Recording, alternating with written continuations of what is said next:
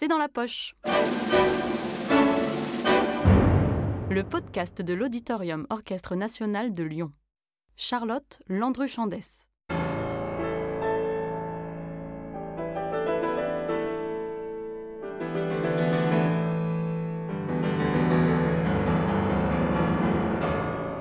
Aujourd'hui, on profite du célèbre concerto pour la main gauche de Maurice Ravel pour vous parler de son dédicataire, le pianiste Paul Wittgenstein.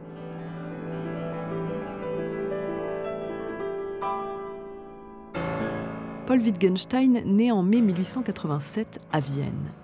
Il est le fils de l'industriel Karl Wittgenstein et le frère du philosophe Ludwig Wittgenstein. Dans sa jeunesse, il apprend le piano et se fait remarquer par des compositeurs comme Johannes Brahms, Gustav Mahler ou encore Richard Strauss. Malheureusement, la Grande Guerre arrive et à la suite d'une grave blessure au coude, Paul Wittgenstein est amputé de son bras droit. Malgré tout, le jeune pianiste se promet qu'il continuera de jouer coûte que coûte avec sa seule main gauche.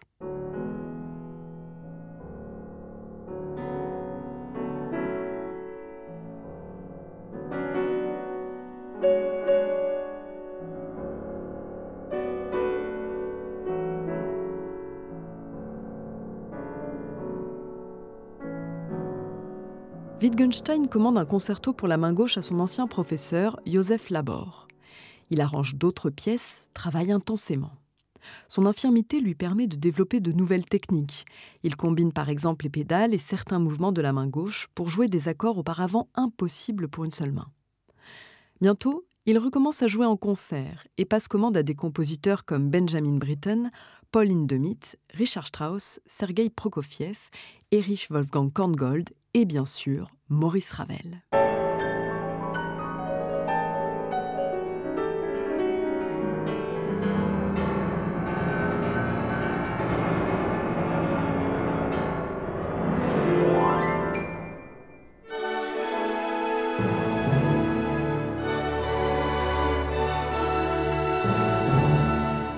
Mais Wittgenstein est un pianiste extrêmement exigeant, et cela ne va pas coller avec tout le monde.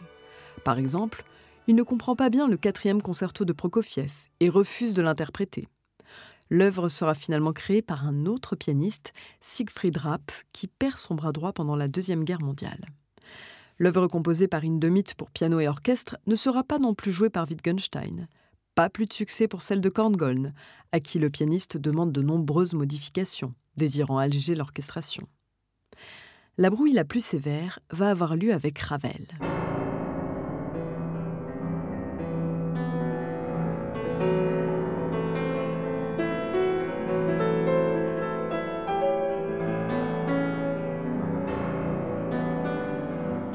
Pourtant, Ravel est plutôt enthousiaste quand il reçoit la commande. Le problème que pose à un compositeur un parti pris de ce genre est assez ardu, nous dit-il. Les tentatives faites pour le résoudre demeurent d'ailleurs fort rares, mais la crainte de la difficulté n'est jamais aussi vive que le plaisir de se mesurer avec elle et, si possible, de la vaincre.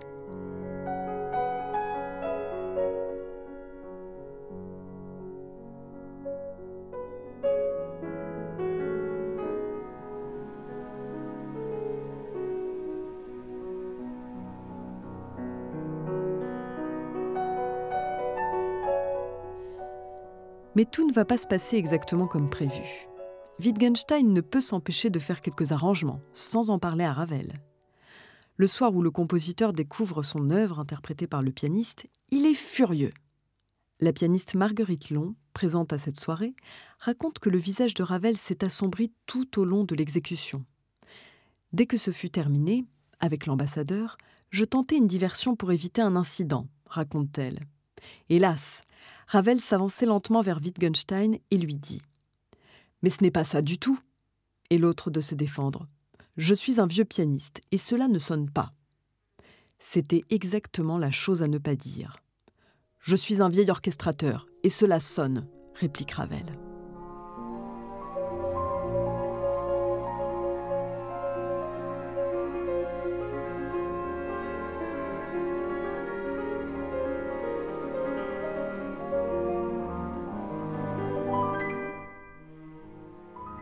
Il faut dire qu'à partir du moment où Wittgenstein passe commande, il aurait payé 6000 dollars pour le concerto de Ravel, il juge qu'il est de son droit d'apporter quelques modifications si la pièce ne lui convient pas. Finalement, Ravel se range de son côté, et le soir de la création française, le 17 janvier 1933, c'est la version de Wittgenstein que découvre le public de la salle Pleyel. Ravel n'entendra la version originale qu'en 1937, peu avant sa mort, sous les doigts du pianiste Jacques Février.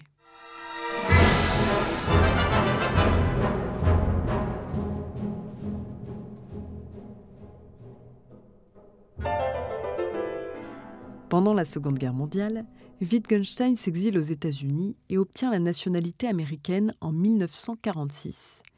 Il continue à jouer et se consacre aussi à l'enseignement. Il s'éteint en 1961 à New York.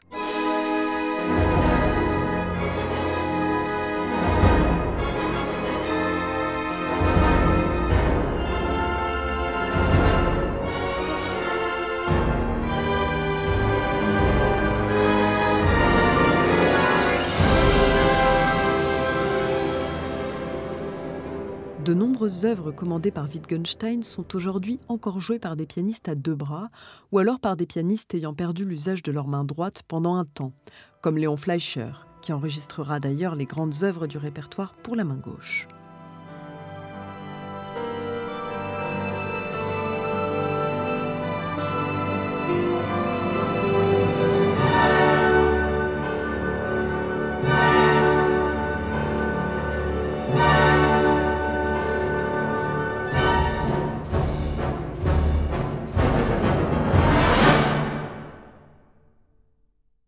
Cet épisode a été produit par l'Auditorium Orchestre National de Lyon.